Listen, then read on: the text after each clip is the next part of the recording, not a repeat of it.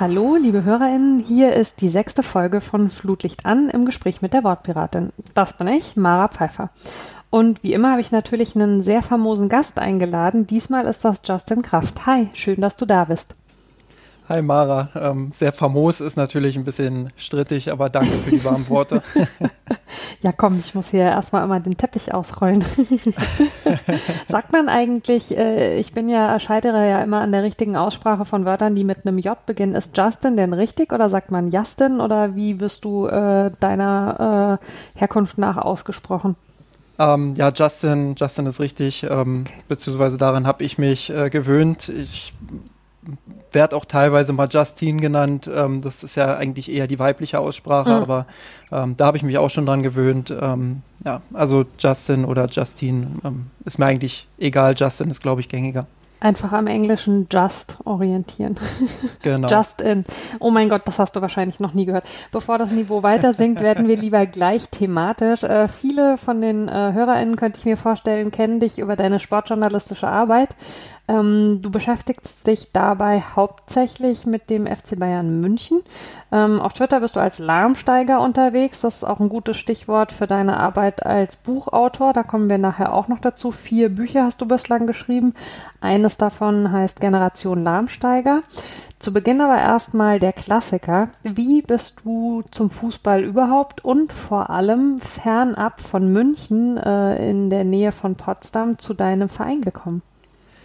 Genau. Ähm, das ist äh, beim Fußball eigentlich eine recht äh, unfamose Geschichte. Ähm, Fußball ist ja der, der Volkssport schlechthin in Deutschland. Das ist äh, bei mir quasi ähm, einfach so passiert, würde ich sagen. Äh, mein Vater hat mich dann 1999 ähm, erstmals in einem, in einem Dorfverein, ähm, Petershagen-Eggersdorf, ähm, ja, angemeldet. Ähm, dort habe ich dann mit der damaligen F-Jugend dort äh, ein, eine Trainingseinheit war es, glaube ich, absolviert, habe aber gemerkt, ähm, so viel Spaß macht mir das noch nicht, weil die alle älter sind als ich, mhm. mindestens ein, zwei Jahre. Der Unterschied war dann, dann doch schon äh, relativ riesig.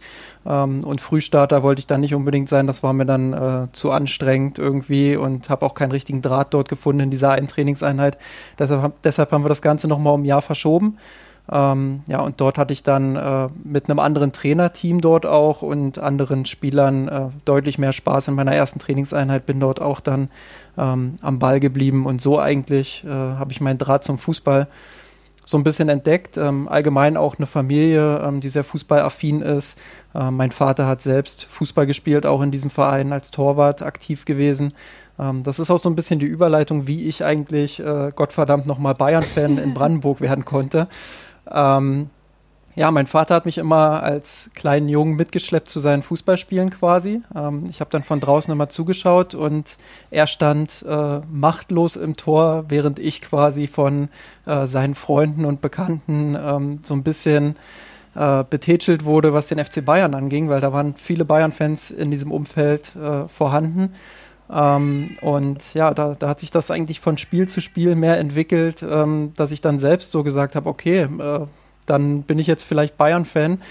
Ähm, und ja, bin es eigentlich mein, mein Leben lang geblieben, obwohl sich im Umfeld ähm, das so entwickelt hat, dass viele ähm, zu Hertha oder Union dann gegangen sind. Ähm, ich weiß nicht, ob du das auch kennst, äh, zumindest bei mir war es im Umfeld so, äh, dass viele am Anfang als ganz junge Kinder ähm, doch auch ein bisschen mit dem FC Bayern sympathisiert haben und je älter sie wurden, äh, umso eher ging es dann ins Regionale über. Ähm, das war so die Geschichte von den anderen. Ähm, ich bin dem FC Bayern aber ja dann aus sehr vielen Gründen irgendwie treu geblieben. Nee, ich habe das tatsächlich ähm, bei mir nicht so mitbekommen, aber das liegt, glaube ich, daran, dass ich, als ich ein kleines Mädchen ähm, war, tatsächlich mehr so mit meinem Vater irgendwie Nationalmannschaft geguckt habe oder der hat sich ähm, damals so in den Mitte der 80er äh, für den BVB interessiert. Bayern kann ich mich gar nicht erinnern, aber natürlich die Region, aus der ich komme, war immer Eintracht Frankfurt stark. Aber was ich erstaunlich finde, ist, ähm, was aus deiner Erzählung ja äh, anklingt, ist, dass es da äh, durchaus eben im Erwachsenenalter auch schon einige Fans gegeben haben muss. Ne? So also wenn du sagst, äh, die, die Kumpels von deinem Vater quasi haben dich damit infiziert.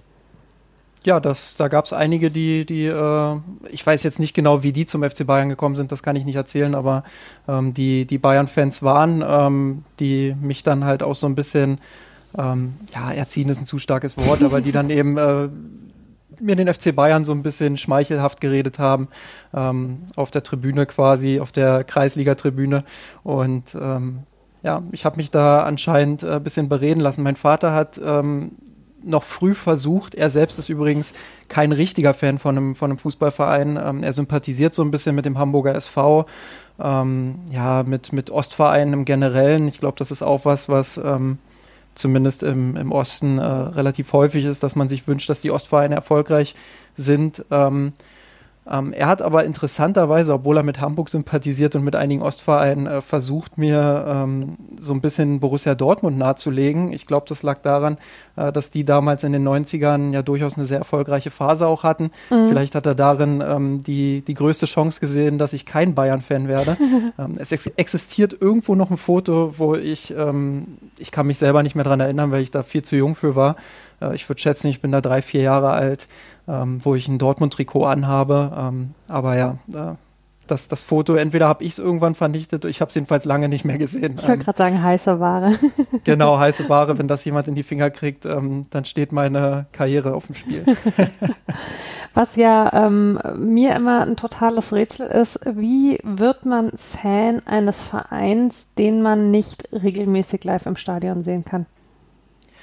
Ähm, ja, das ist eine sehr gute Frage und da gibt es ja auch immer ähm, dann das ein bisschen abschätzig gemeinte Wort Erfolgsfan. Ähm, interessant, interessanterweise habe ich meinen allerersten Blog, ähm, da gibt es ja diese WordPress-Blogs quasi, mhm. die, man, die man machen kann, ähm, den habe ich Erfolgsfan genannt, äh, ganz bewusst ähm, weil ich schon glaube, dass es eine Rolle gespielt hat bei mir als Kind. Ähm, dass da einfach ein Club war, der irgendwie alles überstrahlt hat, über den jeder geredet hat, ähm, der total polarisiert hat, ähm, der darüber hinaus auch sehr erfolgreich war und immer noch ist. Ähm, ich kann gar nicht verneinen, dass das eine Rolle gespielt hat bei mir. Also ich glaube schon, dass, dass der Erfolg ähm, da durchaus ähm, ja, ein Faktor war. Ähm, verbunden auch mit vielen Spielern dort, äh, die vor allem Anfang der 2000er beim FC Bayern gespielt haben. Ähm, Oliver Kahn, ähm, Stefan Effenberg, den du ja auch persönlich kennengelernt hast. Ähm, du lachst aber. ähm, ein bisschen weit, aber ja. genau. genau. Ähm, also als Fußballer, das waren einfach prägende Figuren beim FC Bayern, aber auch ein Vicente Lizarazu beispielsweise. Ähm, die haben mich irgendwie an den Club gefesselt. Giovanna Elber fällt mir da auch ein. Ähm, die haben mich irgendwie auf eine Art begeistert, haben mich an diesen Club irgendwo rangeführt. Ähm, und ja, da bin ich dann einfach auch irgendwie dran geblieben und habe den Verein, je länger ich ihn verfolgt habe, auch irgendwie immer mehr wertschätzen gelernt. Ähm, du hast gerade schon angesprochen, deinen ersten Blog. Du bist heute Teil des AutorInnen- und PodcasterInnen-Kollektivs Mirsan Roth. Ähm, in der aktuellen Form gibt es die Plattform seit der Saison 14-15, prinzipiell aber schon länger, also und vor allem sind auch einzelne AutorInnen schon länger unterwegs rund um den FC Bayern. Kannst du ein bisschen was zur Genese der Plattform erzählen und wie ihr da so arbeitet? Ähm, genau, also zur äh, Entstehung des Blogs kann ich gar nicht so viel erzählen, nur das, was mir erzählt wurde. Ich bin erst später dazu gestoßen. Ähm, aber ja, 2012, 13, also die Trippelsaison, ähm, da haben sich, glaube ich, ähm, der Steffen Meyer auf Twitter, der Bayern-Blog, ähm, und Jan, unser, unser Chef, wie wir immer sagen, unser Gründer quasi, ähm, auf Twitter, Käsbrot, ähm, die haben sich wohl zusammengesetzt damals, so wie ich das mitbekommen habe, und haben dann beschlossen, hey, lass mal zusammenarbeiten. Steffen hat vorher seinen eigenen Blog gehabt, äh, Jan hat seinen Blog, Mirsan Roth eben gehabt. Äh, und da haben sie gesagt, ja komm, lass uns, lass uns das zusammen machen. Ähm, da ist dann so ein kleines AutorInnen-Team entstanden. Ähm, Christopher, mit dem ich äh, regelmäßig auch podcaste bei Mirsan Roth, äh, war auch unter den Gründern mit dabei ähm, ich weiß gar nicht wann genau, aber Felix Haselsteiner, der mittlerweile äh, für die Süddeutsche Zeitung mhm. schreibt, ähm, der war auch relativ früh zumindest dabei. Ähm, Jolle, die äh, sehr viel auch über die Frauen für uns berichtet hat, ähm, ist, ist dort auch mit relativ früh mit zugestoßen. Ähm, ich kam tatsächlich erst 2016 dazu, als sich das Team dann dazu entschlossen hat, ähm, ja, einfach Ausschau zu halten äh, nach jungen Kräften in Anführungsstrichen, weil äh, die, also die sind ja selber noch nicht wirklich alt, ähm, aber ja, du weißt es ja selber, wenn man dann äh, im Privatleben, äh, im Berufsleben vielleicht auch noch andere Dinge als Fußball zu tun hat, ähm, ja, dann, dann äh, suchst du natürlich nach Leuten, die dir ein bisschen Arbeit abnehmen können, zumal es ja eigentlich bloß ein Freizeithobby war und immer noch ist. Bei mir ist das ähm, alles von Fußball durchseucht. Job, ja, gut, Hobby, also, Privatleben. Genau, du, du bist ja als Sportjournalistin, ähm, als berufliche Sportjournalistin sowieso da äh, nochmal eine Ausnahme. Ähm, aber ja, also den Sprung hat halt bei uns äh, nur Felix geschafft und der ist halt nur für die Süddeutsche aktuell tätig, soweit ich das im Blick habe.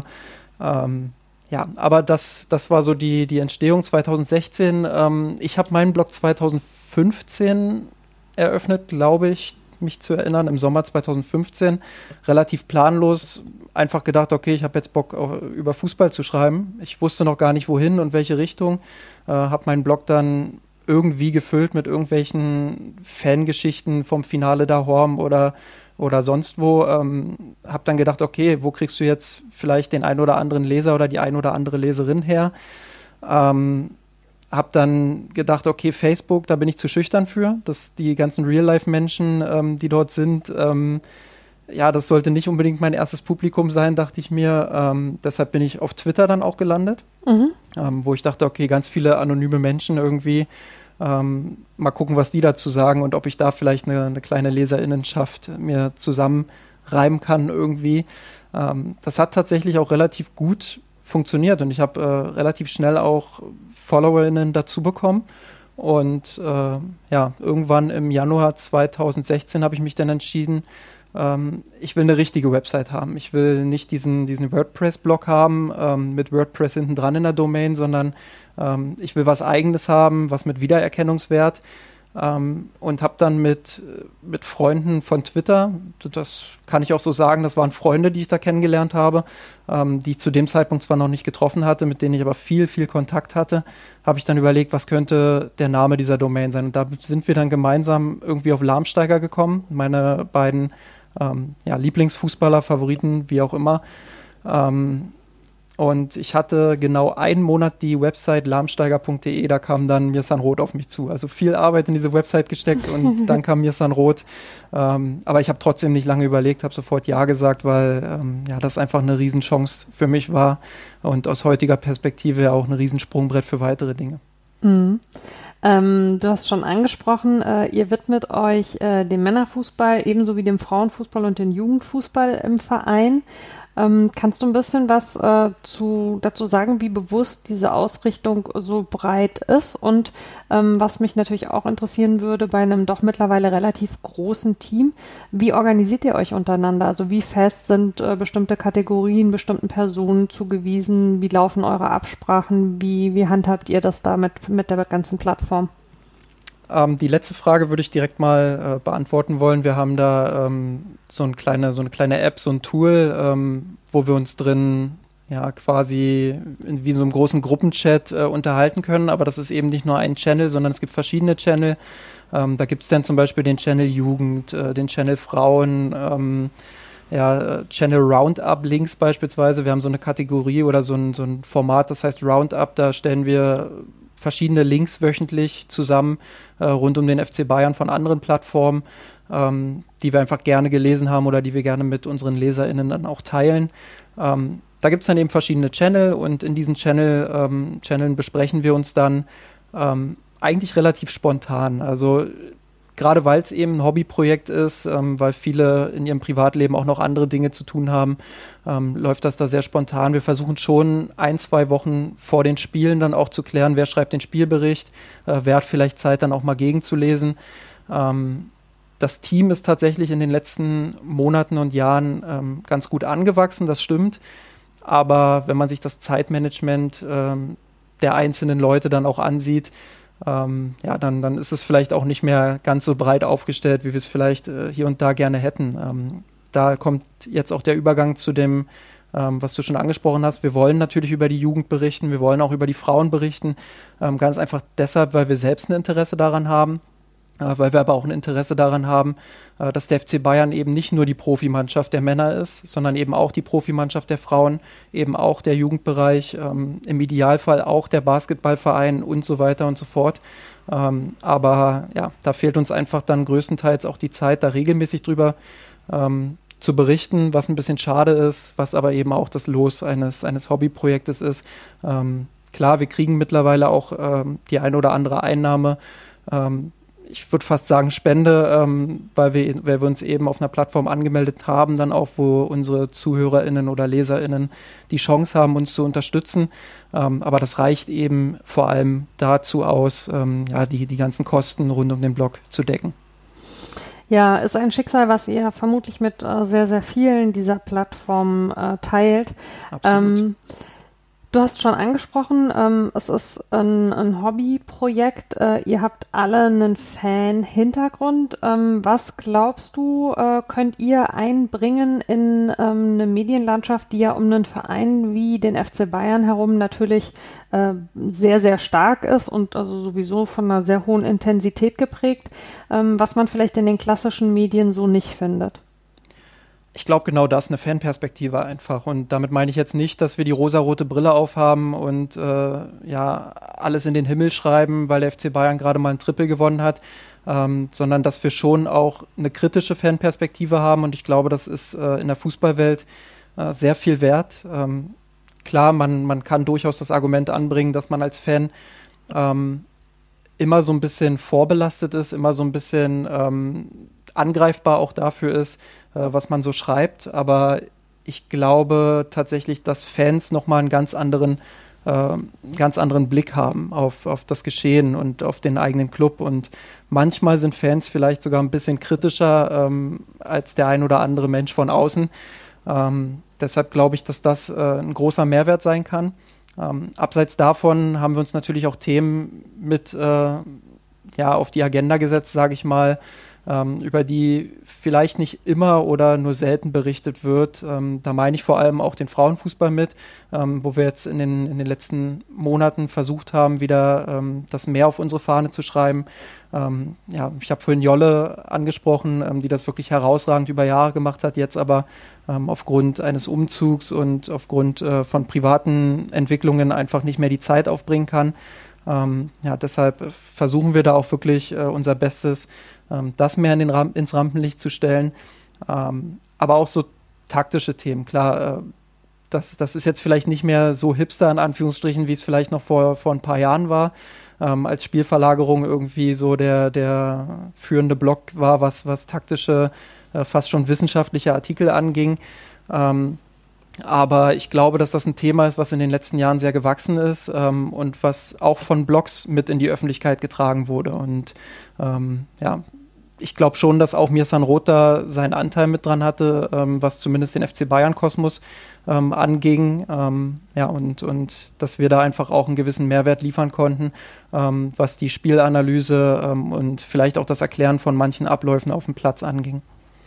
Ich glaube tatsächlich sowieso, dass diese fanbetriebenen Plattformen ähm, auch sehr stark dazu geführt haben, dass klassische Medien rund um Vereine sich einfach nochmal neu hinterfragen mussten. Ne? Also ist unsere Berichterstattung noch zeitgemäß? Können wir das alles einfach so weiterlaufen lassen? Oder brauchen wir da vielleicht auch mal neue Impulse? Also das ist immer, wenn ich drauf schaue, was, was ich als einen absoluten äh, Gewinn dieser Plattform sehe, beziehungsweise als einen Gewinn, die diese Plattform generell der Berichterstattung gebracht haben. Und persönliche Randbemerkung, ähm, ich finde diese ganze Diskussion um die Frage, ob jemand, äh, der sich aus dem Fantum heraus äh, in den äh, Sport rein entwickelt hat, ein besserer oder schlechterer Journalist, Journalistin ist, super müßig. Also fällt für mich äh, in eine ganz äh, ähnliche Kategorie wie die Frage, ob JournalistInnen eine Haltung haben dürfen. Weil wenn man, wenn man nicht ein gesteigertes Interesse an einem Thema hat und sicherlich auch ein Stück weit eine Haltung, dann fängt man überhaupt nicht an, sich so damit zu befassen. Ich glaube, Key ist dabei tatsächlich einfach eine Transparenz zu haben. Also es gibt aus meiner Wahrnehmung so viele JournalistInnen, denen total klar anzumerken ist, äh, mit welchem Verein sie es halten, die nur einfach nie drüber sprechen und dann damit so tun, als wäre es irgendwie nicht so. Und das finde ich einen viel schwierigeren Ansatz, als von Anfang an zu sagen, ja, genau, ich bin als Fan mal zu diesem Verein gekommen, ich habe dann angefangen, mich auch journalistisch damit zu beschäftigen und bums, so ist es. Also ob jetzt jemand, der das liest oder hört, äh, da für sich die entsprechende Distanz findet oder nicht, kann ja wiederum jeder selbst beurteilen. Aber das als ein Qualitätsmerkmal ranzuziehen, habe ich nie verstanden. Ja, definitiv sehe ich, sehe ich auch ganz genauso. Und ich glaube, da ist einfach auch immer eine ganz andere Leidenschaft nochmal mit verbunden, ähm, wenn Fans über ihren Club schreiben. Und diese Leidenschaft ist was, ähm, ja, was, was glaube ich auch ein Mehrwert von vielen Blogs ist. Und ähm, wie du schon gesagt hast, viele Medien ähm, haben das auch erkannt und geben uns BloggerInnen dann eben auch die Chance, ähm, ja, dort, dort Teil derer Berichterstattung zu sein. Und ich glaube, dass das eine Symbiose ist, äh, von der beide Seiten profitieren und lernen können. Und ähm, es gibt ja auch JournalistInnen, die, die komplett die Tür zumachen, was das angeht. Ähm, ich finde, das ist kein Konkurrenzkampf, sondern im Gegenteil, da können beide Seiten voneinander viel lernen. Und ähm, das finde ich sehr positiv, diese, diese Entwicklung im Generellen. Ja, würde ich auch so unterschreiben. Ähm, bevor wir zu deiner Arbeit äh, im, im, journalistischen Bereich tatsächlich noch mal ein bisschen intensiver kommen, ähm, würde mich mal noch ein ganz anderer Punkt interessieren. Ähm, wir haben über das Thema Fantum, Fanleidenschaft ja schon gesprochen und das ist ja natürlich was, was sich komplett erstmal außerhalb von, von der Rationalität äh, bewegt und wo es einfach eben um ein um Gefühl und um eine Leidenschaft geht. Irgendwann nimmt man dann ja aber schon auch sehr klar wahr über das Fußballerische und vielleicht die Personen aus dem Platz hinaus, äh, hinaus was sind das, äh, was ist das für ein Club, ähm, wer sind da die handelnden Personen und wie positioniert der Verein sich vielleicht auch zu bestimmten Themen. Jetzt bist du ja jemand, der schon mit einer sehr klaren Haltung äh, zu gesellschaftlichen Themen äh, unterwegs ist. Wo macht es dir dein Verein denn da auch schwer und ähm, wie gehst du mit diesen Ambivalenzen um? Ja, also schwer macht mir das der Verein ähm, schon in einigen Bereichen und ähm, da, da ist ja bloß beispielsweise äh, das ganze Engagement rund um Katar zu nennen, ähm, was ja immer wieder auch ein Wunderpunkt ähm, ist, wo der FC Bayern einfach angreifbar ist mit seiner Geschichte. Ähm, wo ich jetzt vor allem auch den, den Ehrenpräsidenten Kurt Landauer mit meine, mhm. ähm, jüdischer Präsident des FC Bayern, ähm, auch ähm, im Zweiten Weltkrieg eine besondere Geschichte gehabt, dieser Club.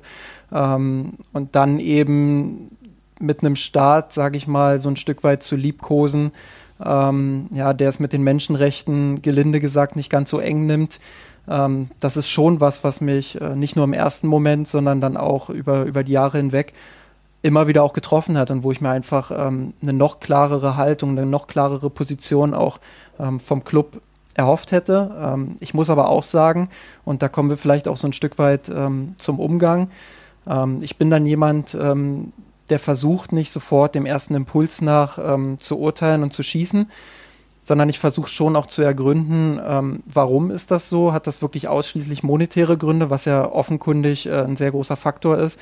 Ähm, Gibt es da vielleicht auch noch, noch Positionen, andere Positionen als meine, ähm, die das positiv finden, dass der FC Bayern dort äh, vor Ort ist und die Aufmerksamkeit vielleicht ein Stück weit auch dahin lenkt.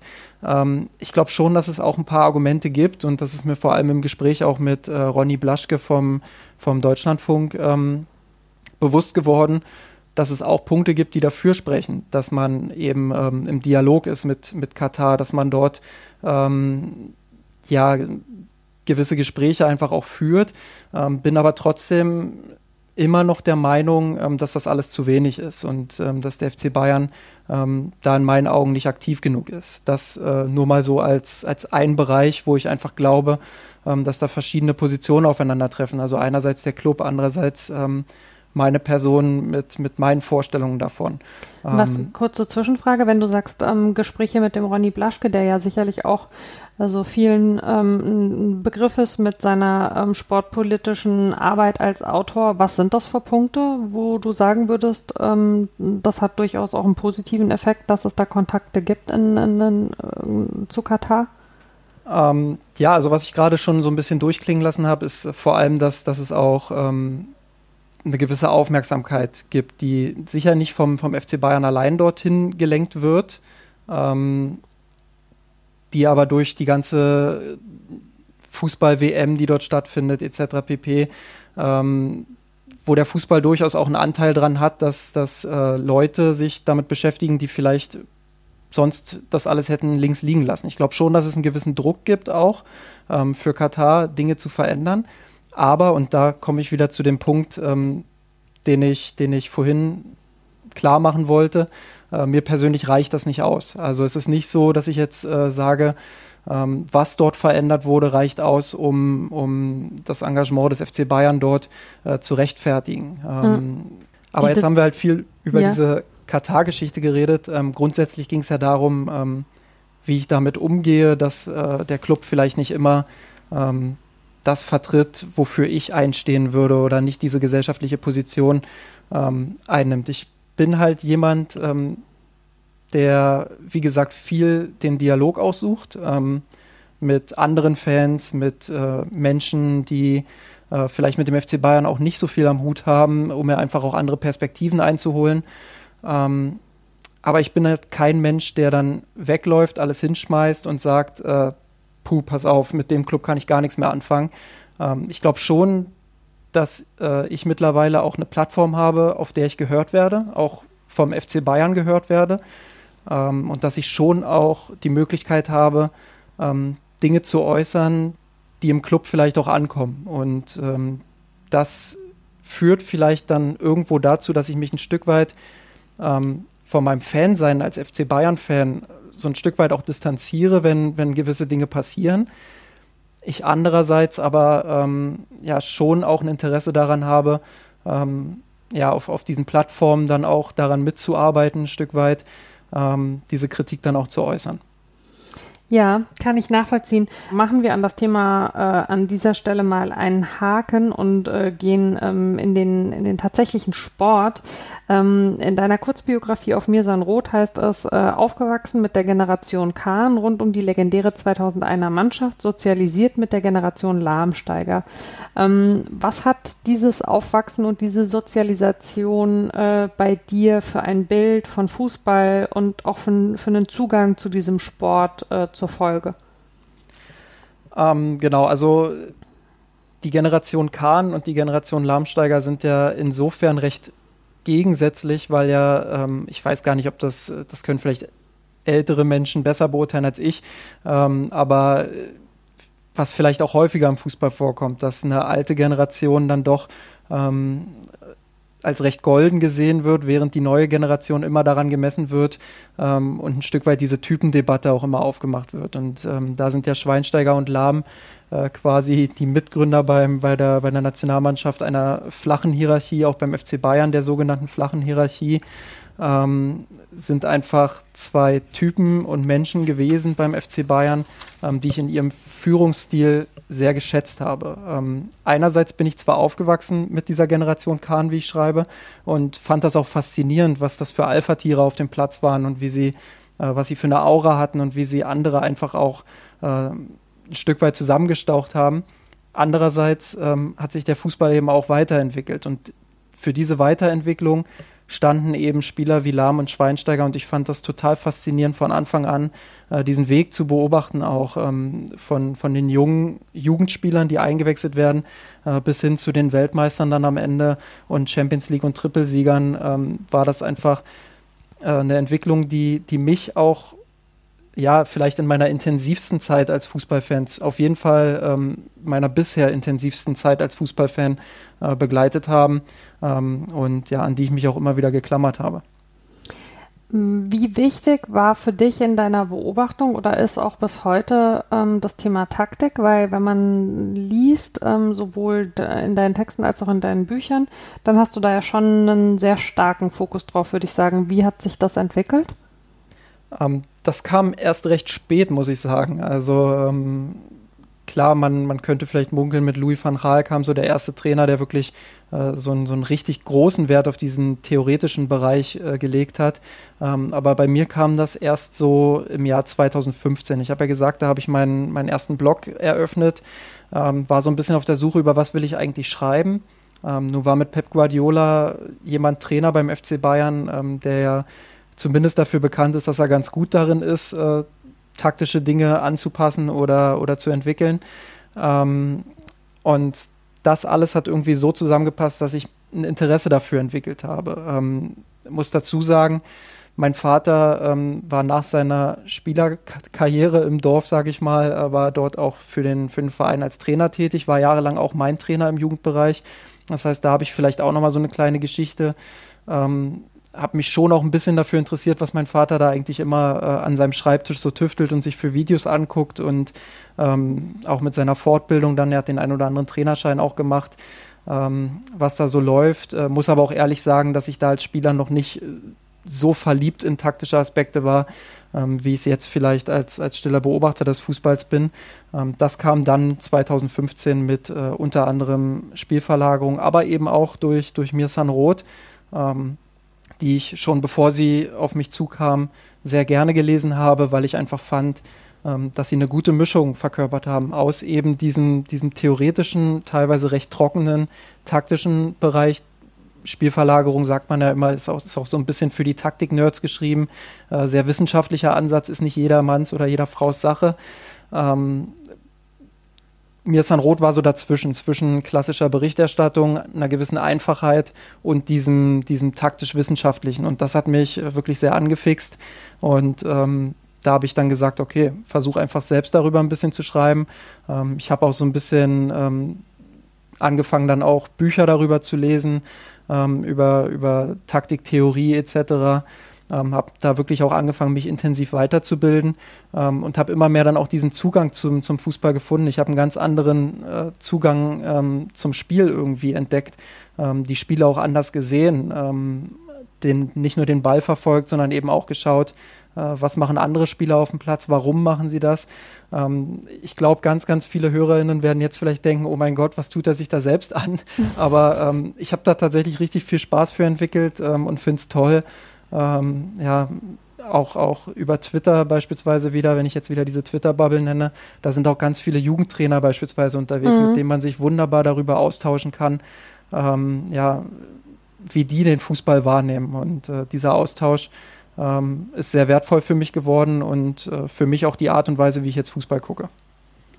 Du bist äh, natürlich, das ist ja so ein bisschen Teil des guten Tons äh, unter den Plattformen äh, mit Podcasts und Blogs äh, häufig ähm, zu Gast äh, in äh, Gegnerbesprechungen bei anderen Podcasts oder in anderen Blogs.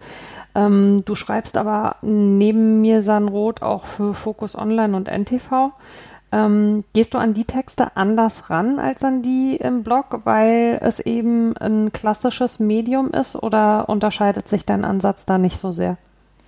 Ähm, das war auch so eine, so eine Phase des gegenseitigen Kennenlernens, würde ich sagen, gerade am Anfang. Ähm, ich bin selbst auf diese, auf diese Medien zugegangen. Äh, bei Focus Online arbeitet mit Dirk Adam ähm, jemand, der, den ich persönlich gut kenne, ähm, mit dem ich mich damals in München auch persönlich getroffen hatte, ähm, mit dem ich dann darüber gesprochen hatte, ähm, der auch begeistert war von der Idee, äh, mir dann eine Plattform zu geben. Ähm, und es ist schon was anderes, ja, weil ich muss mich ein bisschen ähm, ein bisschen kürzer fassen in all dem, was ich mache. Das heißt, ich, ich schärfe meinen Blick nochmal vielleicht ähm, noch mehr auf, auf ein Detail, statt vielleicht, wie ich es in mir an Rottexten regelmäßig mache, auf zwei, drei Details. Ähm, aber ich würde sagen, dass ich davon gelernt habe, dass ich gelernt habe, mich ähm, ein bisschen schärfer auszudrücken, nicht immer äh, 3000 Wörter Texte zu schreiben, ähm, sondern, sondern eben schon auch äh, ein bisschen kürzer mich zu fassen, ähm, vielleicht ein bisschen ähm, das Detail dann vielleicht ein Stück weit auch verloren geht, aber ohne dass es jetzt eben äh, ja irgendwie so ein Luftballon ist, wo man einmal reinpiekst und dann ist da nichts, sondern ähm, ja, diese, diese Mischung einfach aus einer, aus einer kürzeren Formulierung, ohne an ähm, in Anführungsstrichen Qualität äh, zu verlieren, wenn ich das jetzt so, da, so sagen darf. Das darfst du. ähm, neben der Tätigkeit als Journalist hast du mittlerweile bereits vier Bücher geschrieben.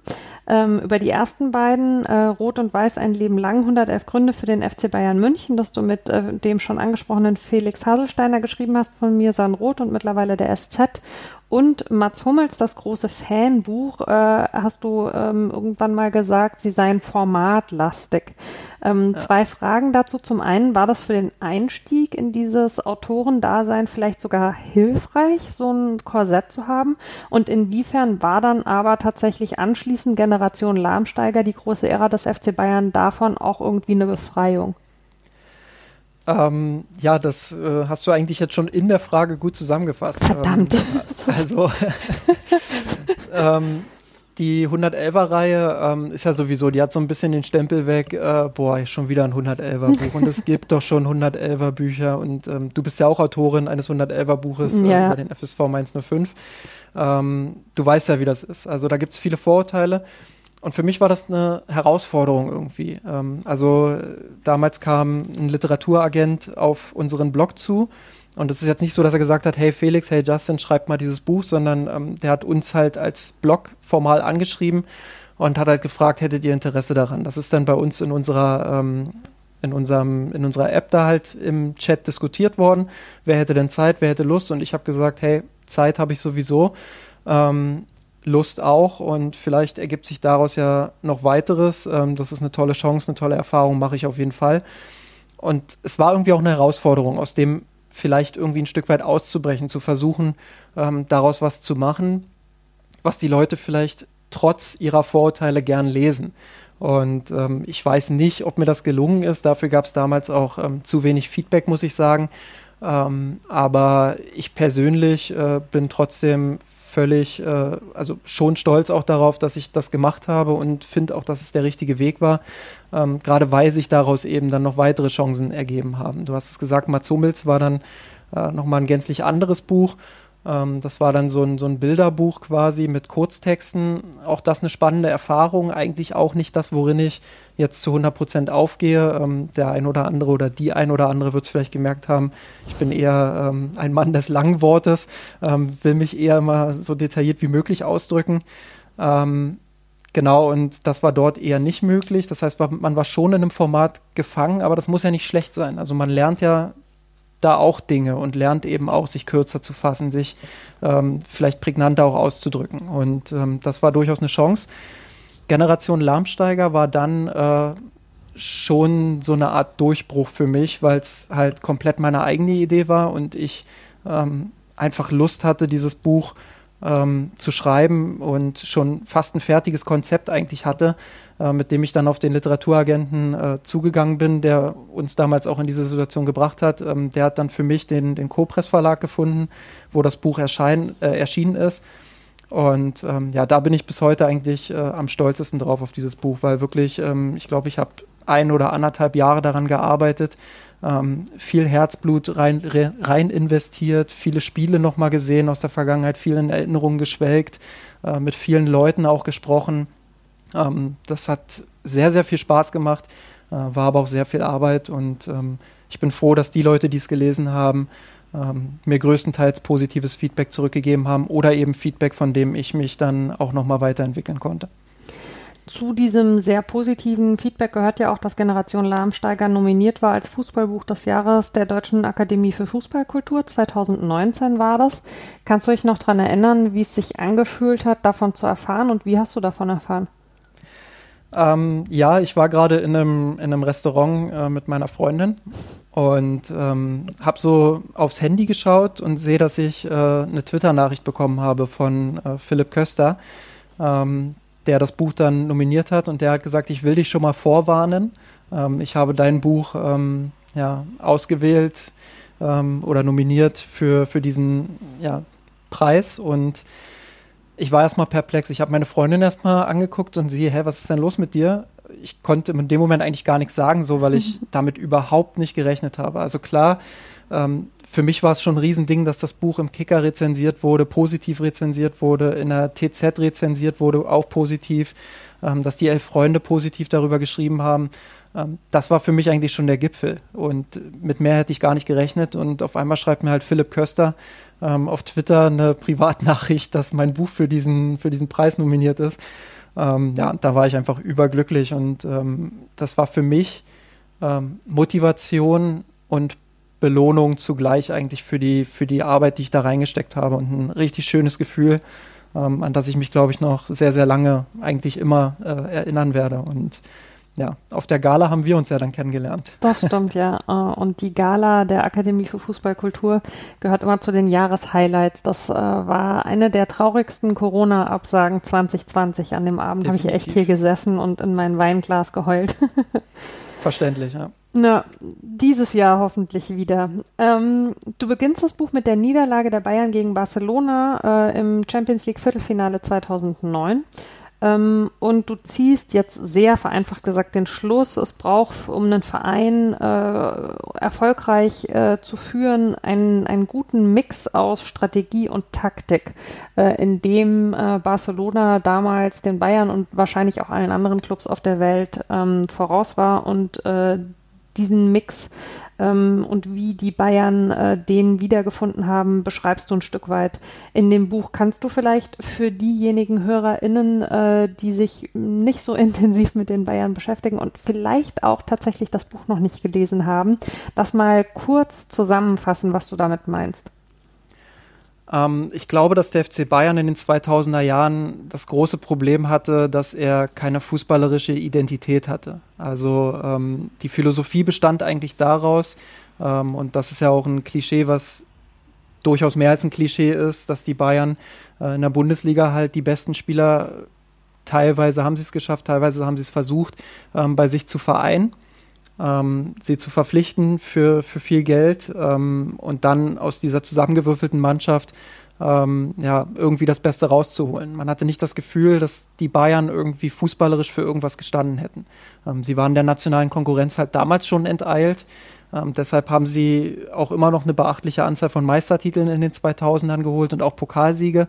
Ähm, gar keine Frage, aber im europäischen Vergleich war man halt abgeschlagen. Und das gipfelte eben in diesem, in dieser Klatsche in Barcelona. Und ähm, für mich war das eben der Punkt, ähm, wo die Bayern eindeutig vorgeführt bekommen haben, ähm, ja, dass es, dass es so eigentlich nicht weitergehen kann. Interessanterweise muss man aber dazu sagen, dass mit Jürgen Klinsmann ja eigentlich ein Trainer damals an der Seitenlinie stand, mhm. der genau dafür stehen sollte. Also der eben ja. Veränderungen in den Club bringen sollte, der ähm, eine fußballerische Identität reinbringen sollte. Der hat das aus ähm, vielen Gründen, die ich vielleicht selbst gar nicht mal alle irgendwie nennen könnte, ähm, hat das nicht geschafft. Und ähm, ich bin froh im Nachhinein, dass der FC Bayern dann mutig geblieben ist.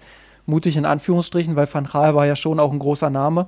Ähm, aber es war eben auch ein Name, der jetzt nicht so extrem erfolgreich in den 2000er Jahren war. Der hat schon seine Höhepunkte gehabt, ähm, hat mit Alkmaar dann auch eine relativ erfolgreiche Zeit nach Startschwierigkeiten gehabt. Aber es ist jetzt nicht so, dass er, dass er irgendwie Champions League-Sieger wie in den 90ern wurde. Und ähm, deshalb war es schon auch eine mutige Entscheidung zu sagen, wir holen jetzt diesen sehr eigenen Typen Van Gaal.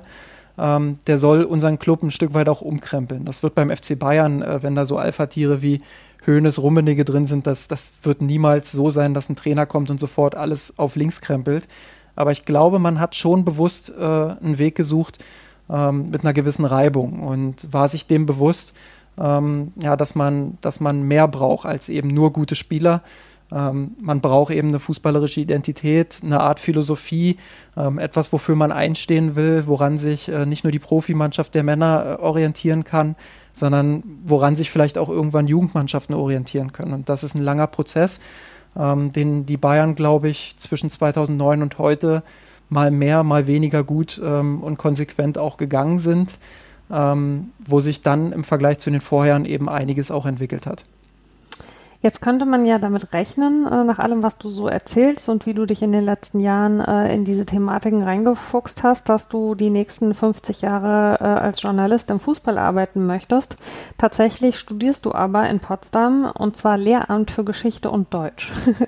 ähm, möchtest du in dem Beruf tatsächlich auch arbeiten anschließend oder ist das mehr so ein Sicherheitsding oder bist du dir da noch nicht ganz entschieden mit dir selber, wie es weitergeht?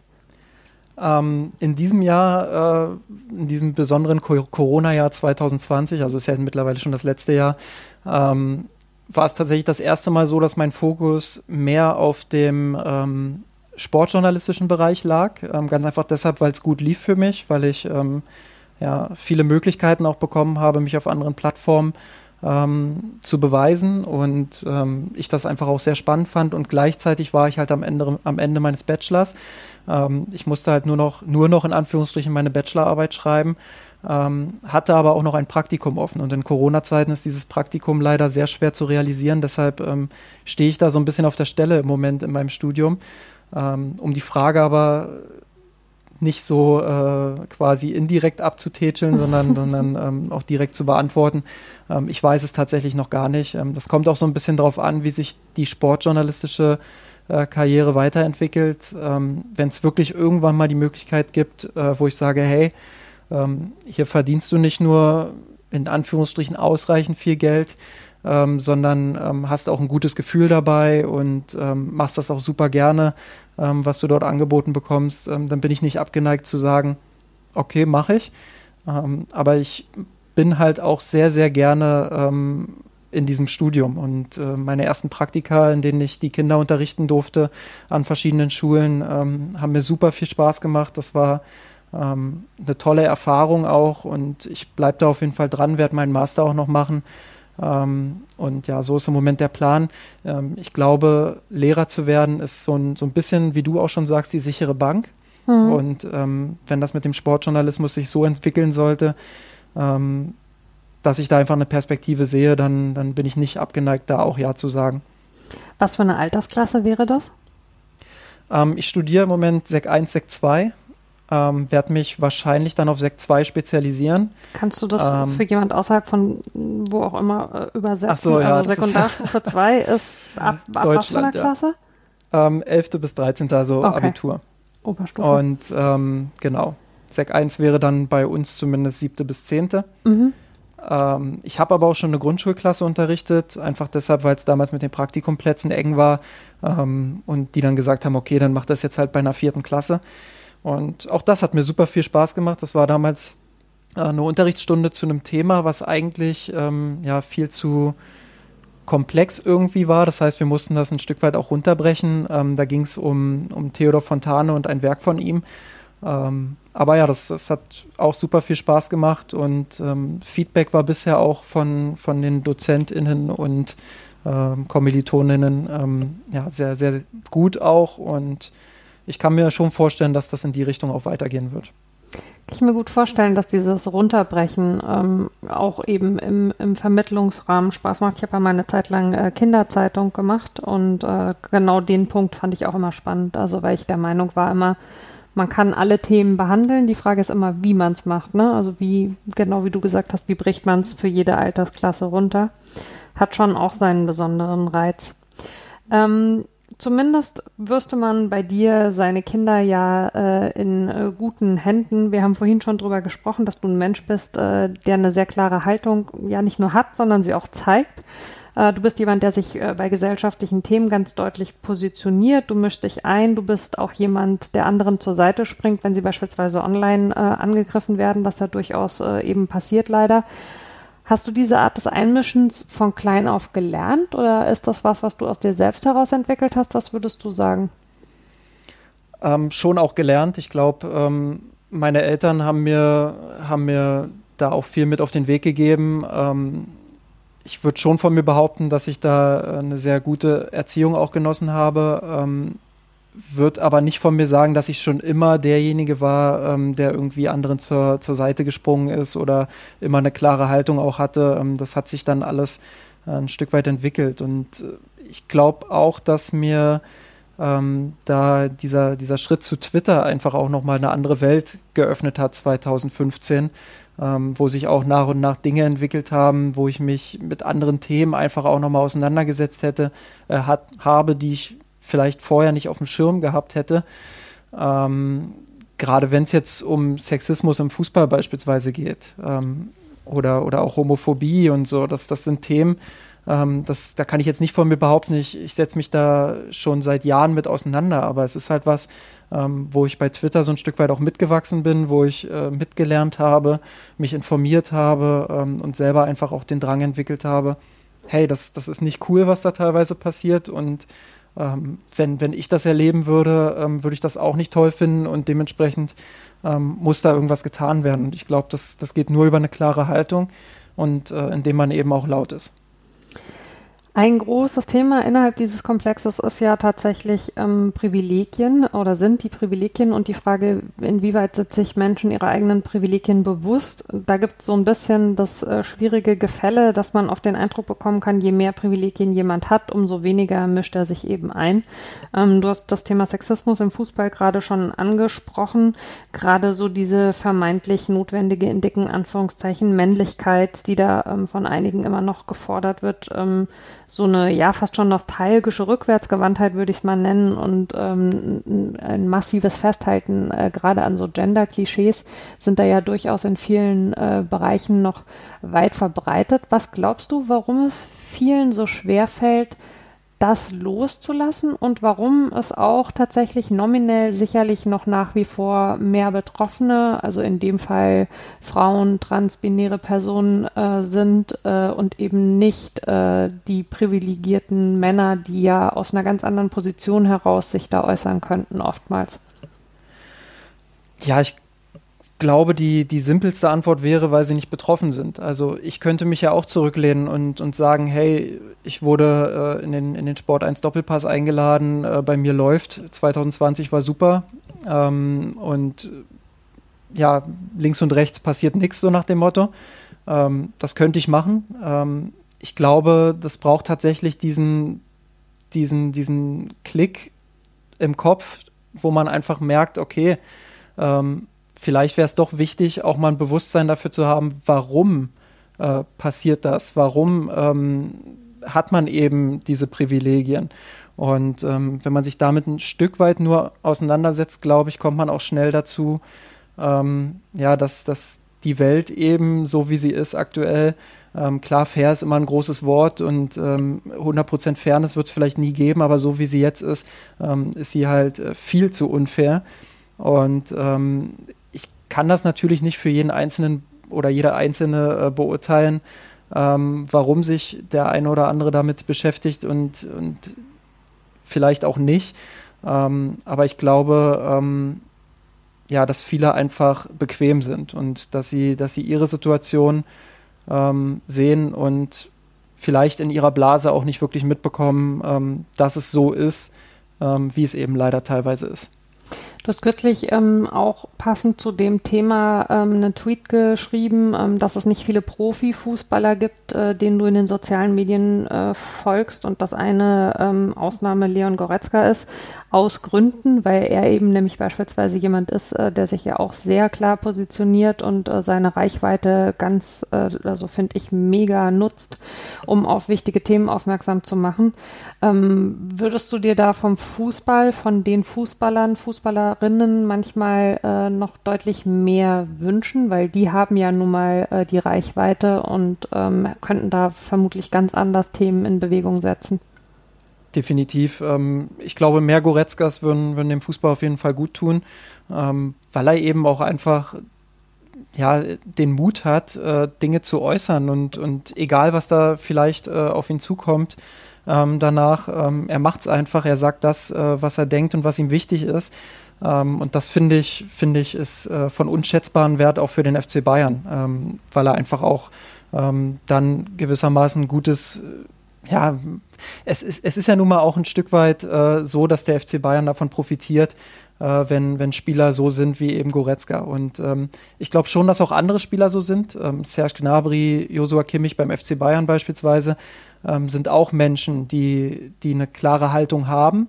Ähm, sie könnten sie aber, ähm, ja, wer bin ich, ihnen das vorzuschreiben quasi, aber für meinen Geschmack könnten sie äh, diese noch ein Stück weit häufiger dann auch nach außen tragen. Und ähm, Jerome Boateng ist ja auch jemand, der sich oft genug gegen Rassismus äh, positioniert hat. Aber und da kommt eben auch wieder das ins Spiel, was du vorhin angesprochen hast. Boateng ist eben auch ein Betroffener von Rassismus.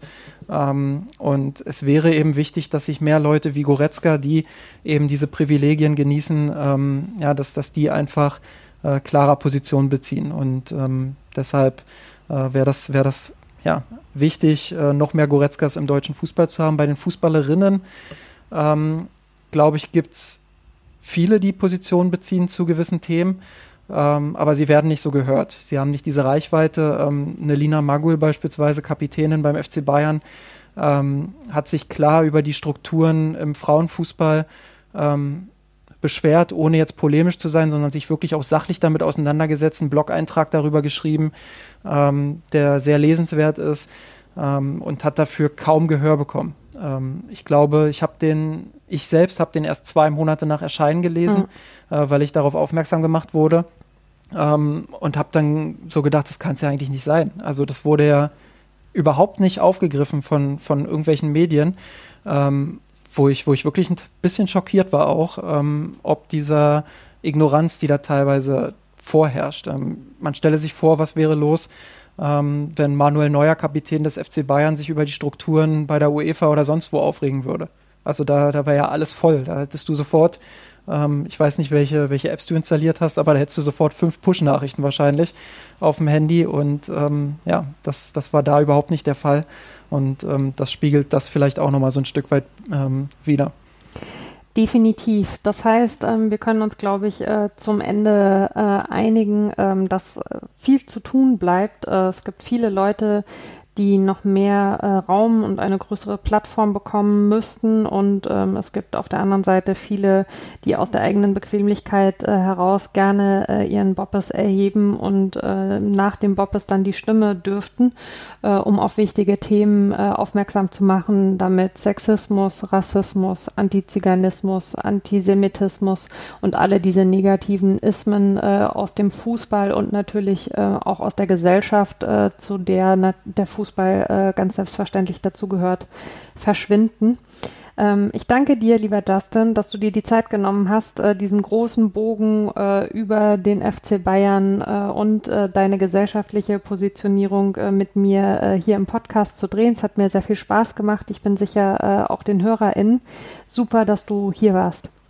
Danke für die Einladung. Hat mir auch sehr viel Spaß gemacht und ich finde es toll, dass du hier Menschen eine Plattform gibst, ähm, ja, die die vielleicht den meisten Menschen da draußen noch nicht so bekannt sind. Ähm, das, ja, das ist eine tolle Sache und ich habe auch die anderen Folgen sehr gern gehört. Das freut mich. Vielen lieben Dank. Und äh, gibt mir natürlich äh, die mega unabgesprochene tatsächlich Überleitung, äh, nochmal äh, mich auch bei den HörerInnen zu bedanken äh, für ihre Rückmeldungen ähm, auf die Folgen. Ähm, ich freue mich äh, auch gerade über die Nachrichten, auch über Ideen, wen ich noch einladen könnte. Ich habe eine lange, lange Liste, äh, die ich hoffentlich äh, nach und nach abarbeiten kann äh, mit vielen ganz, ganz tollen Leuten, die ich hier gerne vorstellen möchte. Und ähm, ja, äh, das äh, war die sechste Folge äh, wir hören uns im März wieder. Bis dahin äh, passt auf euch und aufeinander auf und äh, bleibt laut und wehrhaft und äußert euch zu allem, was schief sitzt in der Welt. Bis dann. Ciao.